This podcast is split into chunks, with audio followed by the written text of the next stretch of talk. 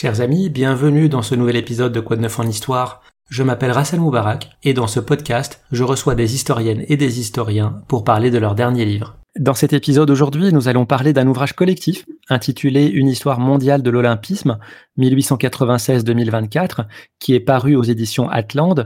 C'est une belle somme d'une trentaine de chapitres et qui a pour but d'analyser les grandes évolutions de l'olympisme, indissociables du contexte géopolitique, de pointer les particularités de telle ou telle édition notable des Jeux, été comme hiver, et puis euh, de décrypter les nouveaux enjeux et défis auxquels est confronté euh, ce mouvement olympique en ce 21e siècle.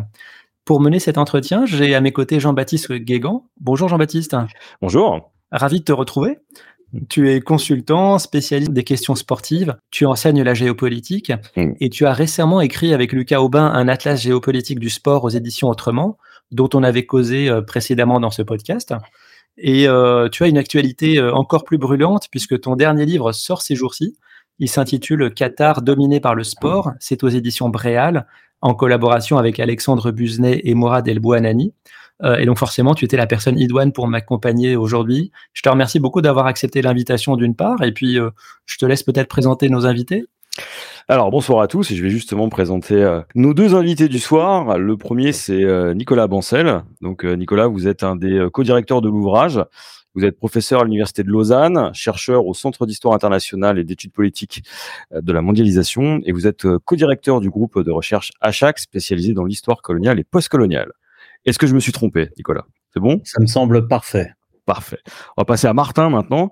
Martin Muller, vous êtes euh, donc un collègue, hein, professeur de géographie à l'Institut de géographie et durabilité de l'Université de Lausanne, et vous y dirigez l'équipe de recherche M3, spécialisée dans les, la matérialité, la multiplicité et euh, les métropoles. Et parmi vos principales thématiques de recherche, il y a une question qui m'intéresse, c'est celle du développement durable et de l'impact des activités urbaines sur l'environnement, notamment au travers des méga événements sportifs. Ma première question, c'est pour vous, Nicolas. Euh, ce livre fait partie intégrante de plusieurs projets scientifiques et grand public, évidemment en amont des prochains Jeux olympiques et paralympiques qui vont se dérouler à Paris à l'été 2024. Quel était le cadre global de ce livre? Euh, Quels sont les différents acteurs impliqués? Alors, euh, les différents acteurs impliqués sont d'abord des partenaires universitaires. Le financement est assuré par la, la CASDEN, enfin une partie du financement est assurée par la CASDEN. Donc euh, la CASDEN, c'est une banque hein, qui fait partie du groupe euh, BPCE, c'est une banque mutualiste. Et euh, la BPCE est un partenaire premium des JO de Paris 2024. Donc on a d'autres partenaires, hein. on a plusieurs ministères français, on a été labellisé aussi seulement pour certaines actions par Paris 2024 Olympiade culturelle. Et en fait, ce programme se décline à la fois avec un pan scientifique et un pan, on va dire, de, de vulgarisation scientifique. Ce pan scientifique, il est marqué notamment par l'organisation de plusieurs colloques internationaux qui ont rassemblé près d'une centaine de chercheurs hein, et, et d'universitaires. Euh, le premier, si je me souviens bien, a lieu euh, à Nice, hein, à l'université de Côte d'Azur, en lien avec le Musée national du sport en 2019 le second à Paris, euh, au siège du CNRS, euh, donc en partenariat avec le CNRS en 2020, à l'UNIL, donc à l'Université de Lausanne en, en 2021, à Marseille, euh, en lien avec l'université de Marseille 1 à la bibliothèque de l'Alcazar. En 2023, à Rennes aura lieu donc le dernier de, ces colloques. Alors tous ces colloques euh, nous ont permis en fait de rassembler euh, un grand nombre de connaissances, de textes qui ont, je dirais, donné la, trame de, de l'ouvrage qui a été publié. Euh, et ça fait partie bien sûr donc de, de, ce versant scientifique. On a un conseil scientifique également qui est composé d'une cinquantaine d'universitaires de, et, et, de, chercheurs à qui on, propose des rapports euh, réguliers à peu près tous les tous les quatre mois et euh, ils nous font un retour évidemment sur les propositions que l'on formule. Voilà le cadre scientifique dans lequel a été produit ce, ce, cet ouvrage. sur on va dire l'aspect vulgarisation, on a aussi une, une exposition qui est prévue au Musée national de l'histoire de l'immigration à Paris. Donc, euh, c'est un musée national en 2024 au moment des Jeux olympiques Et pour cela, on a entamé une, une intense politique de, de, recherche iconographique. Et on a vu, je crois, plus de 250 000 images, donc ça commence à faire beaucoup. Et on en a sélectionné à peu près un peu plus de, de 1000 pour le catalogue sur lequel on est en train de travailler, qui va rassembler une soixantaine, une soixantaine d'auteurs. Et puis, d'autre part, on aura dans l'exposition environ 600, 600 de ces images, objets, artefacts, etc. Donc ça, c'est pour le, le, côté diffusion. Et en parallèle de l'exposition euh, au MNHI, donc ce musée, nous avons produit une, euh, réalisé une exposition pédagogique qui se présente en 20 panneaux, hein, avec euh, un dossier pédagogique qui est destiné à chaque niveau de classe, donc des dossiers différenciés. Et cette exposition pédagogique a été dupliquée à 700 exemplaires. Elle a circulé, elle a donné lieu à peu près 5000 événements donc, euh, on peut estimer qu'on a touché essentiellement des jeunes, hein, euh, scolaires, euh, du secondaire essentiellement, mais aussi on l'a fait tourner aussi un certain nombre de manifestations scientifiques dans les universités, puis dans des lieux institutionnels, des mairies, etc. Et on a dû toucher, je crois, d'après les derniers calculs, à peu près 3 millions et demi de personnes avec cette exposition pédagogique. Donc, il y a une grosse logistique aussi derrière, hein, bien sûr, pour assurer le suivi de, de l'ensemble de ces manifestations. Donc voilà, on a ce versant, euh, je dirais, scientifique, et d'autre part, donc, ce versant euh, de diffusion de la connaissance. Vous avez parlé du Musée national d'histoire de l'immigration, dont l'exposition permanente vient de, d'être euh, de rouvrir hein, au Palais de la Porte Dorée à Paris, et qui montre une histoire française de l'immigration. Là, il s'agissait dans le livre de résumer 130 ans d'olympisme à, son échelle mondiale, donc ça n'est pas chose aisée. Quelle ligne directrice vous avez adoptée, notamment pour le choix des contributions? Quel a été votre message? Alors le choix des contributions, il s'est fait euh, d'abord parce qu'on commence à avoir une, une, bonne visibilité, on va dire, sur les, les contributeurs scientifiques à l'histoire des Jeux Olympiques.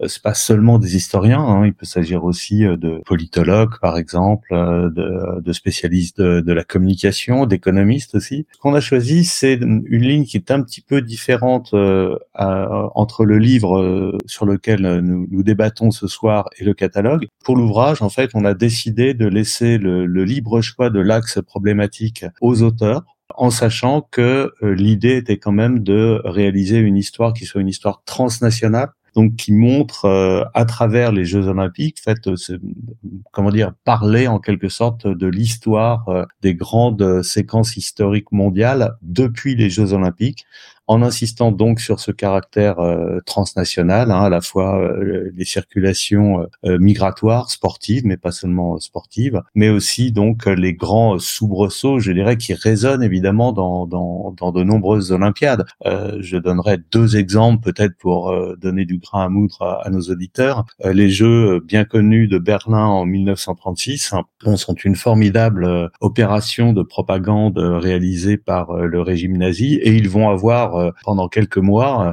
un impact important sur les relations internationales de l'Allemagne avec euh, les autres pays. Vous savez qu'on rentre évidemment à partir de 36 dans une zone de tension en Europe extrêmement inquiétante, hein, déstabilisante. Et ces, et ces jeux ont permis de non seulement de mettre en valeur le régime, mais en quelque sorte de le normaliser d'une certaine manière dans les relations internationales pendant quelques mois avant évidemment les, les, grandes opérations de, de, conquête du Reich, que ce soit le, le l'Anschluss, euh, puis ensuite euh, la conquête des Sudètes, euh, jusque évidemment jusqu'à la conquête de la Pologne qui signe le, début de la de la Seconde Guerre mondiale. Donc l'idée c'était quand même d'avoir à chaque fois un, un axe problématique par exemple sur euh, sur les Jeux de, de 1980 à Moscou et 1984 à, à Los Angeles, on, on avait évidemment le, le, le paradigme de, des affrontements Est-Ouest avec, vous savez, un double boycott, un, un boycott américain d'abord en, raison enfin, la raison invoquée par les Américains était celle de l'invasion soviétique de l'Afghanistan en 79. Et euh, pour ce qui concerne euh, l'Union soviétique, euh, les motifs étaient un peu différents, peut-être un peu plus filandreux, mais ça, cela constituait de toute évidence une, une réponse au boycott précédent. Il y a donc pour cet enjeu, les enjeux de la guerre froide résonnent notablement et transforme, je dirais aussi, même la nature des Jeux Olympiques à partir de l'après Deuxième Guerre mondiale, notamment à partir de 1952, date à laquelle euh, l'URSS va, va rentrer dans le jeu olympique et, euh, et devenir donc un, un des compétiteurs euh, dans ce grand rassemblement mondial de sportif. Mais du coup, on est un peu loin de, des origines, non? Parce que Pierre de Coubertin avait euh, fait la promotion des valeurs socio-éducatives du sport, euh, la promotion de la paix, de l'amitié. On connaît la fameuse expression valeur universelle de l'olympisme. Quel sens euh, cette expression a pour vous aujourd'hui? C'est là où je dirais que les choses se compliquent un peu parce que on a évidemment euh, des, articles dans le, livre que nous évoquons euh, sur le, début de l'organisation de, la première Olympiade, qui est euh, d'ailleurs rédigé par Christina Koulouri, hein, qui est professeure à l'université d'Athènes et qui connaît parfaitement bien la naissance des, des Jeux Olympiques. Et quand on compare effectivement les, je dirais les prolégomène, les, les débuts de l'olympisme et les ambitions euh, affichées par l'olympisme avec ce qu'il est devenu euh, bien des années plus tard, euh, cela donne effectivement un peu le vertige. En fait, la question de l'apolitisme olympique est un, éternel serpent de mer et un, je dirais, une épine dans le pied depuis très longtemps pour le CIO, puisque c'est très difficile d'organiser une compétition apolitique dans le cadre d'une instrumentalisation des jeux par les différents Et on voit aussi que cette question se pose au CIO, justement parce que cet apolitisme a mené euh, le, CIO à accepter l'octroi des Jeux Olympiques à des nations qui manifestement étaient euh, dotées d'un pouvoir autoritaire euh, ou abusif. L'exemple que je viens de donner de Berlin en 1936 n'est qu'un des nombreux exemples que je pourrais citer, dont les plus récents, par exemple, ont été euh, euh, l'octroi des Jeux d'hiver à Sochi en 2014 euh, à la Russie ou encore en 2008 l'octroi des Jeux d'été à Pékin. Alors à chaque fois, ça, ça soulève des, des controverses, mais on voit bien que là aussi cette question politique, hein, de, de, enfin cette question de, de la politique, se, se pose de manière très très pressante au CIO, qui n'est pas d'ailleurs sans réfléchir sur cette question, hein, puisque il a produit un agenda 2020 et puis 2020 euh, plus 5 où cette question n'est pas éludée, mais elle n'est pas, elle n'est pas résolue. Alors justement, euh, vous parliez d'apolitisme du sport. En tout cas, on a plutôt davantage parlé de mythe euh, d'apolitisme du sport, a fortiori pour le CIO, ça va aussi pour les pour les autres grands acteurs. Quelle est son actualité aujourd'hui de ce mythe apolitique justement? Vous en parliez. Est-ce que pour nos auditeurs, vous pouvez revenir justement sur cette question? Aujourd'hui, on voit euh, les acteurs du sport se tourner vers le CIO, lui demander de prendre position. On l'a vu avec la, la, délégation ukrainienne.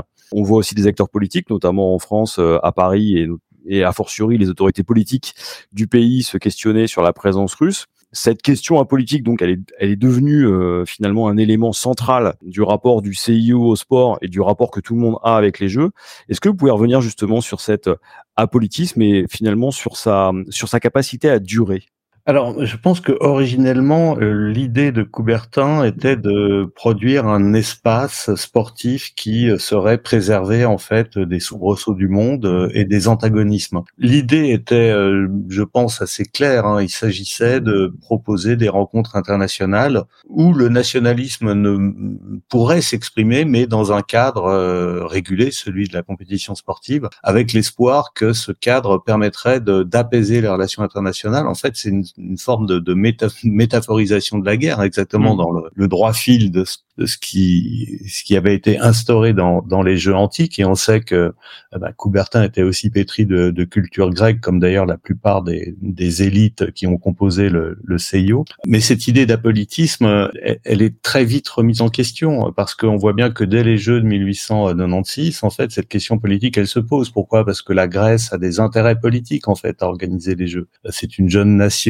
euh, elle, sa place est encore très marginale, euh, voire évanescente dans le concert européen. Et le fait d'organiser d'organiser les Jeux est pour elle une, une forme d'affirmation en fait euh, de la, de la nation dans le concert européen. Et cette question politique, elle est, elle est permanente. Je veux dire, on peut pas faire d'apolitisme quand on donne les Jeux de 1936 à Berlin. Et vous, vous venez de l'évoquer. On a cette question aujourd'hui euh, de la guerre en Ukraine et de l'agression russe avec une, une réponse en, je dirais, mi-chèvre, mi-chou du, euh, du CIO qui euh, laisse entendre que euh, les athlètes russes pourraient être acceptés au sein de, de l'enceinte olympique, mais sous bannière neutre. Alors c'est un peu, on peut voir ça comme une, soit comme une mesure, une demi-mesure, soit comme une tartufferie, hein, selon l'angle où on se place. Et cette question politique, elle ne concerne pas d'ailleurs seulement les relations internationales. je donnerai pour nos auditeurs l'exemple peut-être qui va leur parler le plus, 1968, les Jeux de Mexico, d'ailleurs donné à un gouvernement largement abusif, hein, puisqu'on a quelques quelques jours avant l'ouverture des Jeux un massacre d'étudiants et de, de, manifestants pour la démocratie qui donne lieu quand même à 300 morts mm. au Mexique juste avant l'ouverture des Jeux. Et le geste dont tout le monde se souvient, c'est le point levé de Tommy Smith euh, et John Carlos hein, pour euh, revendiquer une, euh, je dirais, soutenir plus exactement le, mouvement des, Black Panthers et, et revendiquer l'égalité réelle pour les Africains américains. Donc un geste politique qui d'ailleurs sera sanctionné de manière extrêmement brutale, hein, puisque Tommy Smith et John Carlos seront exclus de toutes les compétitions sportives internationales. Ça signe quand même la, fin de, de leur carrière. Mais on voit aujourd'hui que cette question politique, elle, elle taraude le CIO. C'est une, question extrêmement difficile à, à, résoudre pour le CIO parce que euh, bah parce que le CIO est un acteur des relations internationales et, et il a en plus euh, des difficultés aujourd'hui à, à, assurer la pérennité des Jeux. Il est potentiellement euh, concurrencé par de grandes fédérations internationales, voire par des, des organisateurs privés. c'est une c'est une de ces grandes angoisses. et d'autre part, on, on, a du mal aujourd'hui à trouver des villes. Hein. Souvenons-nous que ben, on a eu de, la, dévolution de 2024 à Paris et dans la foulée à 2028 de 2028 à Los Angeles qui était arrivé second euh, derrière Paris pour sécuriser en quelque sorte euh, les, les, jeux pendant pendant une décennie. Mais ces jeux pose beaucoup de questions, euh, non seulement parce qu'il coûte cher, il coûte toujours beaucoup plus cher que ce qui est annoncé, que les, les je dirais les euh, les effets économiques à long terme sont, disons, euh, différents en fonction des éditions, mais peuvent poser des, des problèmes importants, hein, comme on l'a vu en, en 76 par exemple pour la ville de Montréal, qui a fini de payer, je crois, ses emprunts pour les Jeux il y a seulement quelques années. on l'a vu pour la Grèce, bien sûr, en 2004, hein, dont certains économistes affirme que les jeux euh, ont plombé le, la dette de plus de, la dette grecque de plus de, de 3%, ce qui est quand même ce qui est quand même pas rien. Et puis il y a aussi, je dirais, une réticence parfois des populations euh, locales à accueillir les jeux. On l'a vu en 2016 euh, avec Rio où les sondages indiquaient une jusqu'à quelques semaines des jeux une réticence d'abord majoritaire puis légèrement minoritaire des Brésiliens à accueillir les jeux. on l'a vu également bien sûr euh, pour les Jeux de Tokyo dans la situation particulière de la pandémie de Covid, mais là aussi il y avait une réticence des populations locales. Donc est-ce qu'on peut aussi aller, euh, je dirais, contre euh, l'opinion des populations locales? C'est aussi une autre question politique, une autre question démocratique. Donc le CEO doit faire face à tout ça et je reconnais que c'est pas simple. Hein. Ce n'est pas simple pour une institution comme la sienne, qui est quand même une très grosse machine, au sein de toutes ces contraintes peut-être que l'un des, pour choisir en tout cas de, de choisir et accepter la candidature de, de ville haute, euh, la, une des conditions pourrait peut-être être simplement que euh, le pays respecte les droits humains. Ce serait peut-être le, le, minimum à demander. C'est une première avancée, effectivement. Justement, par rapport à ça, j'avais une question euh, qui touche euh, à un des principes fondateurs des Jeux, c'est-à-dire que on repose sur l'universalité des Jeux Olympiques, sur la neutralité du sport, et en même temps, on s'appuie sur le principe d'État-nation. Donc on politise d'emblée. Est-ce que l'une des contradictions justement euh, fondatrices des jeux se trouve pas là? C'est-à-dire que euh, on va demander finalement à une manifestation universelle de s'appuyer sur quelque chose qui est forcément clivant. Est-ce que l'un des enjeux justement pour regarder autrement les jeux, c'est pas de sortir de ce principe d'État-nation? Alors, euh, c'est peut-être une solution, mais euh, je dirais que dans la génétique des, des jeux coubertiniens, la question du nationalisme n'était pas un problème en soi. Bon, d'abord parce que les premiers jeux, je dirais, la représentation nationale n'était pas du tout assurée comme elle va l'être, notamment à partir de 1912 par des délégations. C'est bien souvent des, euh, des athlètes qui concourent à titre individuel ou pour des clubs ou pour des villes, mais pas forcément pour des nations. Il y aura un reclassement national euh, effectué par le CIO, mais, mais beaucoup plus beaucoup plus tard. Mais ceci dit, dans, dans de ce que je connais de, de Coubertin, euh, qui était un patriote, il faut pas l'oublier, il était un patriote, il n'était pas contre le nationalisme, contre le nationalisme agressif.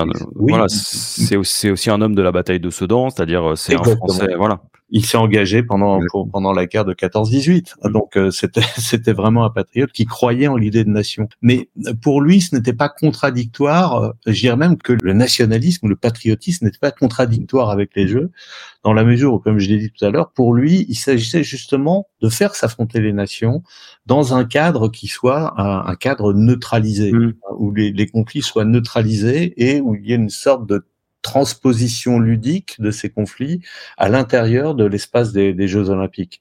Ce qui est une idée euh, qu'il n'invente pas, hein, puisque c'est celle des Grecs. Hein, hmm. je, rappelle que pendant le, la période des Jeux Olympiques grecs, la, la, la trêve olympique n'a été euh, transgressée qu'une fois, peut-être deux, en tout cas une fois euh, certainement. Donc c'était une, une trêve qui fonctionnait. C'était un peu la même idée en fait pour euh, Coubertin. Et d'ailleurs le, le CIO a demandé à, à l'ONU que les Jeux olympiques soit l'occasion de la déclaration d'une trêve mondiale dans les conflits. Bon, euh, je ne sais pas si ça donnera euh, quelques résultats que ce soit, mais l'idée de nation n'est pas contradictoire dans l'origine des Jeux euh, avec celle de l'apolitisme. Hein, mmh. L'apolitisme pour Coubertin et pour ses successeurs, je pense que c'était l'idée que les, les manifestations à l'intérieur des jeux d'une appartenance politique ou d'une d'un désir de valoriser une idéologie n'apparaissent pas, en tout cas clairement, euh, au sein des jeux. On voit bien que là aussi, évidemment, cette, euh, ce, ce, vœu est de pure forme, puisque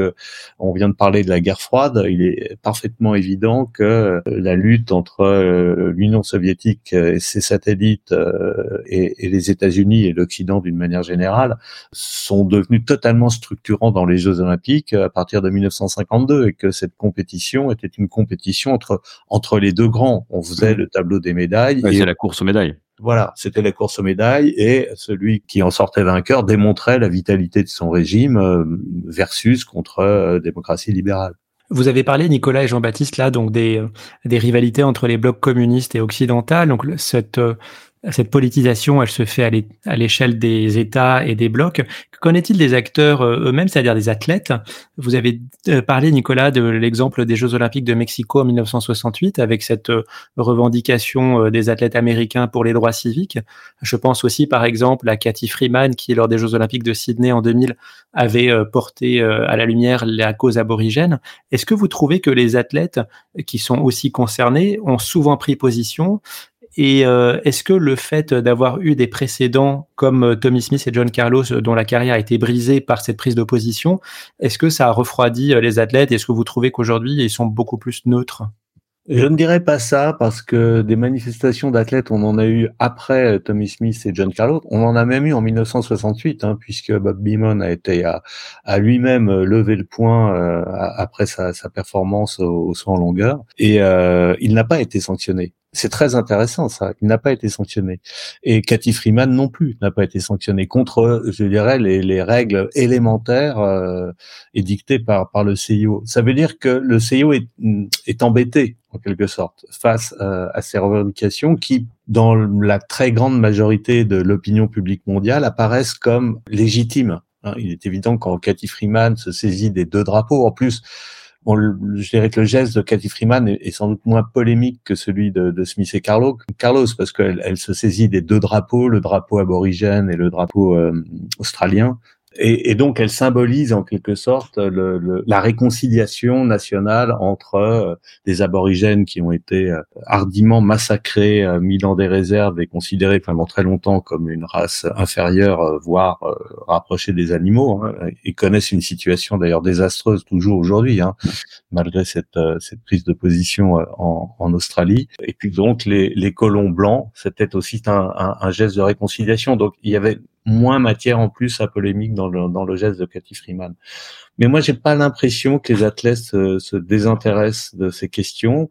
C'est vrai que dans les Jeux Olympiques, on l'a moins vu ces dernières éditions. On l'a vu, euh, comme on le sait, hein, euh, aux États-Unis, dans d'autres circonstances, notamment avec l'évolution du mouvement euh, Black Lives Matter, mhm. avec ben, le, fameux genou à, à terre de, de Copernic, hein, de Copernic, qui a d'ailleurs soldé à la fin de sa carrière pour le coup, mais qui geste qui a été renouvelé à plusieurs reprises, notamment en NBA et plus minoritairement à la NFL. Donc non, je pense qu'il y a un désir des athlètes aussi de pouvoir s'exprimer. C'est vrai qu'il y a ce sentiment que l'expression peut être une menace pour leur carrière, donc ça probablement ça en, ça en refroidit certains, mais ça aussi c'est une question, euh, je dirais, qui euh, ben, qui reste à qui reste à trancher à l'avenir pour le pour le CIO comme pour les grandes organisations sportives.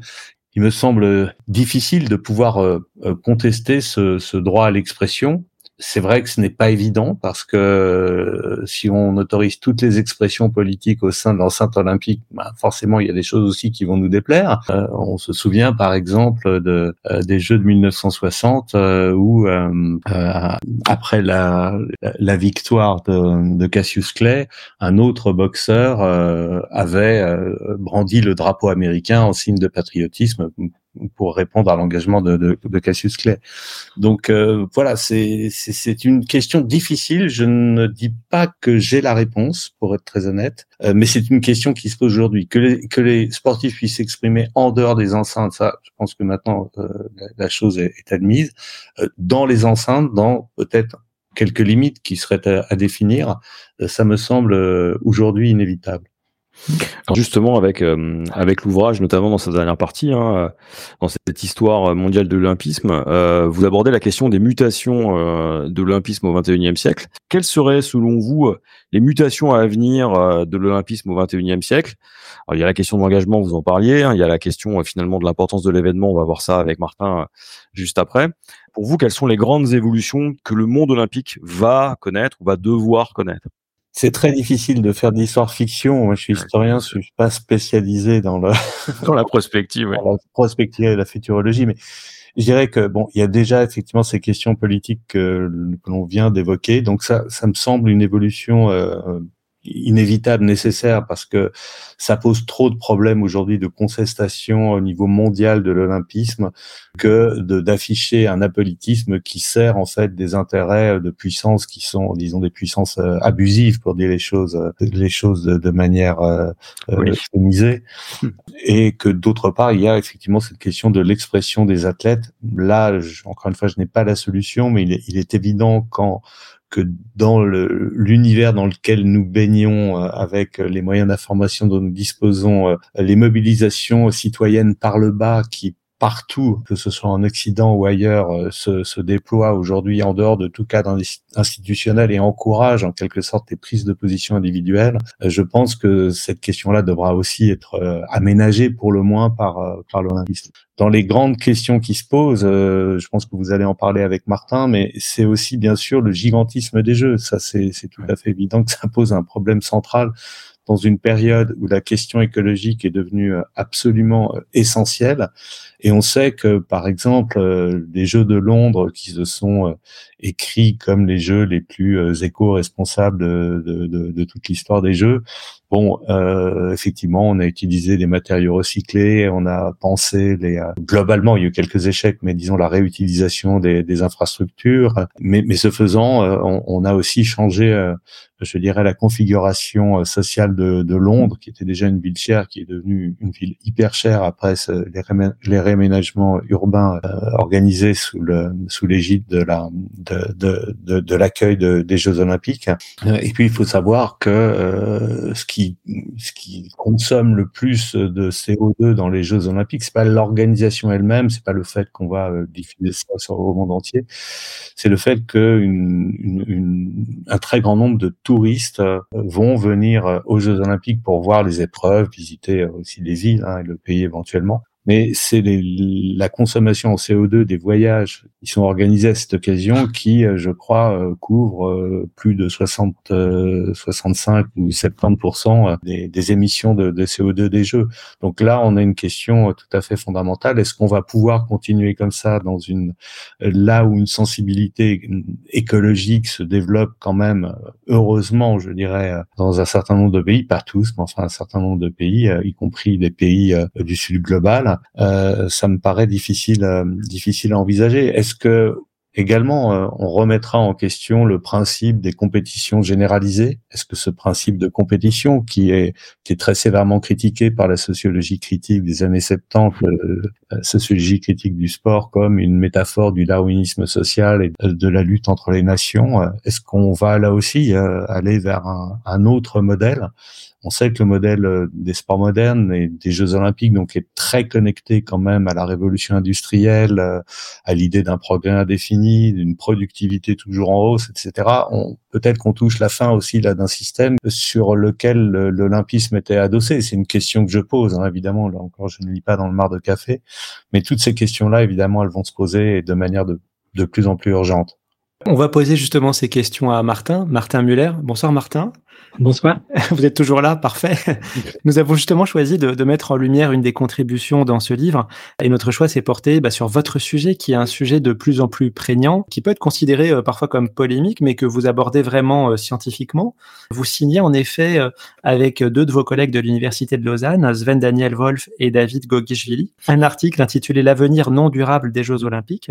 Donc Jeux Olympiques et Coupe du Monde d'ailleurs de football, bon clairement ce sont des événements de très très grande envergure on pourrait peut-être euh, penser à y inclure d'autres manifestations sportives, l'Euro, les Jeux du Commonwealth ou euh, non sportives comme les, expositions universelles. Donc comment vous, vous définissez un méga événement? Pour nous, euh, tout d'abord, un méga événement, c'est un événement qui attire beaucoup de spectateurs ou des visiteurs. Et c'est typiquement ce que vient en tête en premier si on parle d'un méga événement. Et c'est vrai que cette dimension-là a grandement augmenté euh, ces dernières décennies. Donc aujourd'hui, parmi les plus grands événements, ce sont les Jeux, euh, Jeux olympiques euh, d'été, justement, où typiquement, ça, peut, ça dépend un peu de l'édition de la ville, mais on parle d'entre 5 et 10 millions de visiteurs qui viennent soit regarder les épreuves, euh, soit se balader et profiter de l'ambiance. Il y a aussi des événements qui sont euh, plus petits. Et là, on parle de quelques centaines de milliers de, de visiteurs. Mais là, c'est justement un critère important euh, de parler d'un méga événement. Et ce critère-là, d'ailleurs, aussi qui distingue vraiment la Coupe du monde du foot et les JO d'été des tous les autres événements qui sont aussi très grands, même méga, mais pas aussi grands que ces deux-là. Et après, on regarde aussi euh, des éléments un peu, euh, on dirait, euh, médiatiques, parce qu'un grand nombre de ces événements est, est médiatisé. Et c'est justement aussi le fait avec les grands événements sportifs où 99,9% des personnes le regardent à la télé et pas dans le stade sur place. Et cette médiatisation est quand même assez spécifique aux grands événements sportifs. C'est beaucoup moins le cas pour les événements culturels, les expositions universelles, par exemple ont beaucoup de spectateurs, mais sont très peu médiatisés. Là, on parle quand même d'un point de distinction euh, des événements sportifs. Et cette médiatisation, on rajoute un troisième critère, et c'est lui euh, des revenus et des coûts qui sont générés par ces événements, parce que euh, un méga événement pour nous, euh, ça implique justement aussi euh, une dimension méga extraordinaire au niveau des, des coûts et des revenus euh, des coûts d'ailleurs euh, qui sont euh, bien sûr des coûts autour du sport, donc des questions de, de l'organisation de l'événement lui-même, aussi de préparation des stades, etc. Mais en fait, la plupart des coûts aujourd'hui, des JO pour la préparation, sont pas dépensés par les, des, des, aménagements sportifs, mais justement pour des aménagements urbains. C'est là notre quatrième et dernier critère important, en fait, que les grands événements sont grands pas seulement dans la dimension sportive, mais dans une dimension urbaine. Donc, il mène euh, effectivement très souvent à vraiment des transformations euh, très profondes dans de l'espace du territoire urbain. En 1972, par exemple, les, les Jeux d'été à Munich ont mené à, l'installation d'un système de métro. Euh, plus récemment, à, Rio de Janeiro, à 2016, des nouvelles lignes de transport. Donc ça, on voit ça de plus en plus, hein, surtout dans les éditions récentes des, des JO. Alors justement, euh, par rapport à ces éditions-là et euh, aux questions que posent les, grands événements, on a vu surgir, euh, à côté de la notion d'héritage et maintenant d'impact, la question de la durabilité comme une préoccupation. Est-ce que vous pouvez revenir sur les étapes justement de cette prise en compte de la durabilité dans le cadre des Jeux et la préoccupation finalement nouvelle hein, pour le CIO, celle de cette durabilité de l'olympisme? En fait, il faut dire que la durabilité, à la base, en fait, ce, qu'on comprend aujourd'hui par la durabilité, c'est un concept qui euh, est composé de trois dimensions. On parle de la dimension écologique, euh, la dimension sociale et la, dimension économique. En fait, il faut euh, avoir ces trois dimensions dans une relation qui fonctionne au long terme. Mais en fait, le point d'entrée dans tout ça, c'est un peu la dimension écologique. Et donc, euh, cette dimension écologique, euh, elle existe depuis longtemps dans les JO, surtout hein, dans les JO d'hiver, parce que typiquement, euh, ils se sont tenus, ils se tiennent toujours dans des zones, dans les montagnes, où cette question de d'une intervention dans les écosystèmes est, est plutôt flagrante et, et actuelle. et du coup, ça remonte aussi jusqu'aux années 30, en fait. Il y a des traces qu'on peut trouver autour des questions de, de comment on va mettre ces installations sportives dans ces écosystèmes. Et on peut aussi, euh, dans les années 70, euh, en fait, euh, au Colorado, à Denver, qui à l'époque voulait être pilote des Jeux olympiques d'hiver, Mhm. qui avait retiré en fait sa candidature suite à des, une opposition citoyenne en fait à l'époque et ensuite euh, le CIO s'est vu coincé en fait et a dû attribuer peu d'urgence en fait ces JO de 1976 à, Innsbruck qui avait déjà ces mêmes jeux huit ans avant donc c'est un peu une particularité en fait dans les cycles des JO qui se voit que en huit ans il a deux fois la même ville en fait qui, qui, les, qui les a accueillis. Vraiment juste euh, pendant les années 90 en fait, qu'il a vraiment une prise de conscience, euh, je dirais, systématique au mhm. sein de, du, du CIO. Et c'est un peu en lien avec des événements mondiaux autour de l'environnementalisme. Il a eu euh, ce grand événement, un événement à Rio de Janeiro en 1992, le Earth Summit, qui a vraiment mené à une prise de conscience mondiale autour de ces enjeux. Et c'est à ce moment-là, en fait, que euh, le CIO va aussi introduire euh, euh, l'environnement comme un des piliers de l'olympisme. Ça reste un peu au, niveau formel, comme c'est très souvent le cas au CIO. donc, on s'occupe plutôt de, documents. Et ça reste un peu un, enjeu finalement pour les organisateurs et pour les pilotes de reprendre ce flambeau-là et d'en faire quelque chose de concret. Et on voit que ça va dépendre beaucoup des, contextes en fait et des préoccupations spécifiques des organisateurs. On revenait sur la question de la durabilité des Jeux Olympiques et euh, donc l'idée c'était de voir derrière quelles étaient les, trois pistes de durabilité pour améliorer justement la soutenabilité des Jeux. Il y a la taille de l'événement, il y a la réduction du nombre de villes hautes et il y a la création d'une organisation indépendante pour développer, surveiller ces standards-là. Est-ce que vous pouvez revenir dessus et sur la dimension réaliste de ces pistes? On a proposé euh, trois pistes parce que euh, la situation actuelle est, pas soutenable et pas durable. Et euh, le bilan de non-durabilité est effectivement surtout lié à la taille des jeux, qui pendant des décennies n'a pas cessé à, augmenter. Cette réduction de la taille, c'est surtout lié au nombre des visiteurs, parce que c'est le nombre des visiteurs en fait qui est un peu le, le moteur euh, derrière beaucoup euh, des coûts en fait qui sont euh, causés par les jeux. D'abord les stades, les infrastructures qu'on crée en matière de transport, mais aussi le déplacement, comme on a entendu avant avec Nicolas, qui est en fait à la base de une grande partie des émissions CO2. Et en fait, ça, c'est une piste euh, complètement réaliste parce que euh, aujourd'hui, une grande partie euh, des spectateurs regardent les JO à la télé et pas dans le stade. Donc, de toute façon, on est dans un, un mode de fonctionnement où euh, la télé, euh, la médiatisation est un peu le levier premier aussi pour la génération des revenus. Donc, on n'aurait pas non plus une perte, une grande perte de revenus si on réduisait le nombre des visiteurs. Et ça voudrait aussi dire en fait qu'on peut effectivement prévoir des stades qui sont beaucoup plus petits que euh, les grands investissements qu'on nécessite aujourd'hui pour avoir des stades de grande taille, justement pour accueillir la plupart des épreuves. Donc là, on a, on a justement une piste euh, qui est absolument réaliste. On a, on a vu aussi avec les deux éditions Corona, celle de Tokyo et celle de Pékin 2022 pour les Jeux d'hiver, que ça, c'était effectivement possible de, de mener un événement même sans euh, visiteurs euh, du tout. Après, la deuxième piste, piste c'était la réduction du nombre de villes hôtes pour euh, justement éviter que ce sont toujours des nouvelles villes en fait qui se lancent dans cette aventure, qui doivent aussi endosser les coûts finalement de la préparation à, ces événements.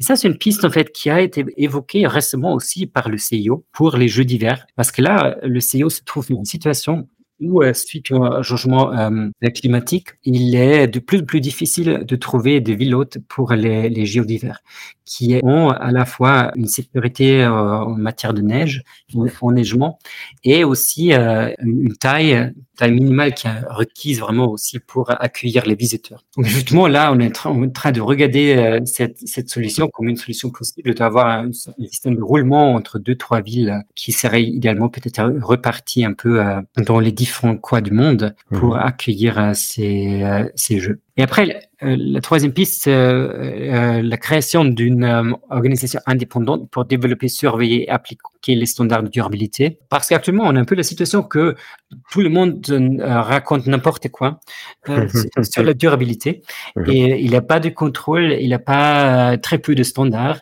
ça commence par les émissions CO2, ça finit par tout le reste. Et là, le paysage médiatique est assez dominé en fait par le CIO et les comités organisateurs qui évidemment ont des sous derrière pour, la, pour faire de, de, de, la communication. Pour avoir un peu un standard indépendant, euh, c'est indispensable à mon avis d'avoir euh, ce, ce, genre d'organisation. Et c'est aussi la raison principale pourquoi on a entrepris en fait cette étude d'avoir une sorte de euh, d'évaluation indépendante en fait de toutes ces proclamations autour de la durabilité qui se sont faites.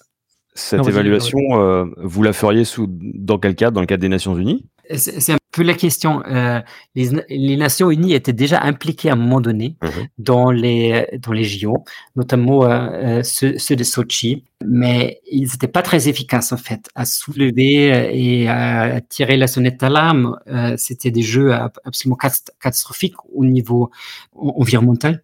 Mmh euh, donc là, il faudrait une organisation qui ait un peu plus d'indépendance, parce que malheureusement, là, les Nations Unies n'étaient pas très capables à, à bien fonctionner dans ce contexte. Ces propositions, euh, Martin, elles sont aussi euh, la suite logique de votre étude que vous avez menée et publiée euh, il y a deux ans, où vous avez évalué rigoureusement la durabilité des Jeux olympiques d'été comme d'hiver depuis 1992, donc jusqu'à Tokyo 2021. Alors, les résultats étaient parfois surprenants, c'est-à-dire que si les Jeux les moins durables sont sans grande surprise Rio 2016 et Sochi 2014, les Jeux les plus durables étaient étonnamment Salt Lake City en 2002 et Albertville en 1992.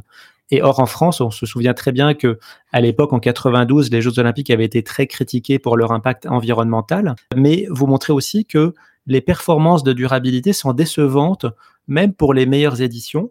Hmm. Euh, vous avez aussi analysé euh, l'évolution avant 2010 et après 2010. 2010, c'était les Jeux d'hiver de Vancouver qui ont été les premiers à officiellement se proclamer comme Jeux durables. Et vous montrez que c'était moins bien après Vancouver qu'avant. Comment vous expliquez cela? Effectivement, euh, on, avait regardé si après cette proclamation de durabilité de Vancouver, si les jeux qui venaient après étaient plus durables que ceux d'avant, et c'était pas du tout le cas. Comment on, on l'explique? On l'explique d'une part euh, par le fait que les mots et les déclarations ne suivent pas les actions, et euh, dans les faits, en fait, euh, on a vu que il avait toujours une augmentation de taille de ces événements qui menait à des, cas environnementaux euh, beaucoup plus conséquents. On a aussi euh, vu que euh, le bilan social qu'on évalue aussi, on regarde par exemple le, nombre des personnes qui sont déplacées pour faire place au jeu, on regarde aussi des questions de quel point est-ce qu'il y a des exceptions dont la loi sont introduites pour faciliter le jeu que ça, ça, ça n'a pas cessé à, à, augmenter en fait. Du coup, on voit que des jeux qui ont qui ont jamais communiqué beaucoup autour de leur durabilité se trouvent un peu en tête de ce classement. Et en tête, ça va aussi dire, hein, c'est pas, ce sont pas des jeux euh, top, mais ce sont juste les meilleurs euh, parmi une moyenne qui est qui est assez euh, assez décevante finalement et qui, qui montre qu'il reste beaucoup de, beaucoup à faire et beaucoup à gagner en fait sur cette question de durabilité. Mais ceci dit, vous montrez euh, encore plus récemment que la taille des Jeux Olympiques et des Coupes du Monde de football a peut-être atteint un pic à la fin des années 2010, et ce, quelle que soit la dimension considérée, c'est-à-dire euh, nombre de spectateurs, euh, donc dimension sportive, médiatique, mais aussi le coût financier. Et vous évoquez trois scénarios possibles, c'est-à-dire un rebond, une, une nouvelle augmentation de cet impact, un déclin qui se poursuit, ou alors un plateau soutenu. Lequel de ces trois scénarios vous semble le plus probable? Oui, alors c'est c'est une bonne question. Si je devais faire un pari sur ça, j'aurais du, du, mal à dire ce quoi je mettrais mon argent. Mais je crois que en général, on a une tendance à sous-estimer les développements non linéaires. Et les non linéaires, c'est un peu les, les, développements non attendus, que euh, tout ne suit pas son chemin. Donc on a un peu tendance à être habitué au fait que les JO sont là, ils vont augmenter leur taille, c'est un peu comme presque une loi naturelle. Mais si on regarde en fait, que euh, les JO modernes ont été créés à la fin du 19e siècle, et c'est une, longue période effectivement pour euh, une organisation euh, à exister. Donc la plupart des organisations qui existaient à la fin du 19e siècle n'existent plus aujourd'hui. Donc on pourrait aussi dire que euh, ils ont survécu pendant beaucoup de temps et que, que peut-être hein, avec cette période de la modernité occidentale qu'on voit en crise aujourd'hui, qu'on voit que euh, on est en train d'aller un peu contre le mur avec la consommation de masse euh, qu'on vit, que peut-être aussi les JO peuvent prendre une, une fin finalement et que euh, cette fin est peut-être inattendue mais absolument réaliste. Et si on voit le parallèle en fait avec les JO de l'Antiquité. Là, à cette époque-là aussi, euh, ils ont terminé parce que en fait, les, les circonstances sociales et politiques avaient changé à l'époque et c'était plus euh, vraiment d'actualité, euh, plus demandé en fait d'avoir ces, ces JO. Donc moi, je, je, trouve que la possibilité que que ça prend vraiment un déclin soutenu, elle, est bien réaliste. On voit que les CEO est poussé à agir et, mener des politiques contre ce déclin parce que ils se manifestent déjà dans, dans plusieurs tendances qu'on voit avec les JO. Alors, je pensais pas terminer forcément sur euh, cette note pessimiste, Martin et, Nicolas. Mais alors, du coup, imaginons que les Jeux de Paris euh, soient parmi les derniers. Euh, vous travaillez tous les deux à Lausanne, le siège du CIO. Vous auriez des places pas chères pour nous pour l'an prochain? Moi, malheureusement, je n'ai pas les bonnes relations pour vous proposer des, places moins chères, mais si je suis juste avec mon hypothèse, c'est peut-être qu'on n'aura pas pour longtemps avec les JO. Il faut bien euh, essayer d'avoir des places. merci. Bah, merci en tout cas à tous les deux d'avoir participé. Euh, D'abord, je tiens à remercier Jean-Baptiste Guégan de, de, nous avoir accompagnés. Jean-Baptiste, je rappelle le titre de ton livre donc qui sort prochainement, c'est Qatar dominé par le sport aux éditions Bréal. Mhm. Et euh, ce soir, nous avons discuté donc d'une histoire mondiale de l'olympisme aux éditions Atlante. Donc merci beaucoup Nicolas Bancel d'avoir accepté cette invitation. Vous êtes euh, un des co-directeurs de l'ouvrage. Et merci à vous, Martin Muller, aussi, de nous avoir accompagnés et, euh, en tant que géographe, de nous avoir apporté un éclairage nouveau sur cette question de, de l'impact des Jeux Olympiques. Merci beaucoup. Avec plaisir. Merci. Merci. Au revoir.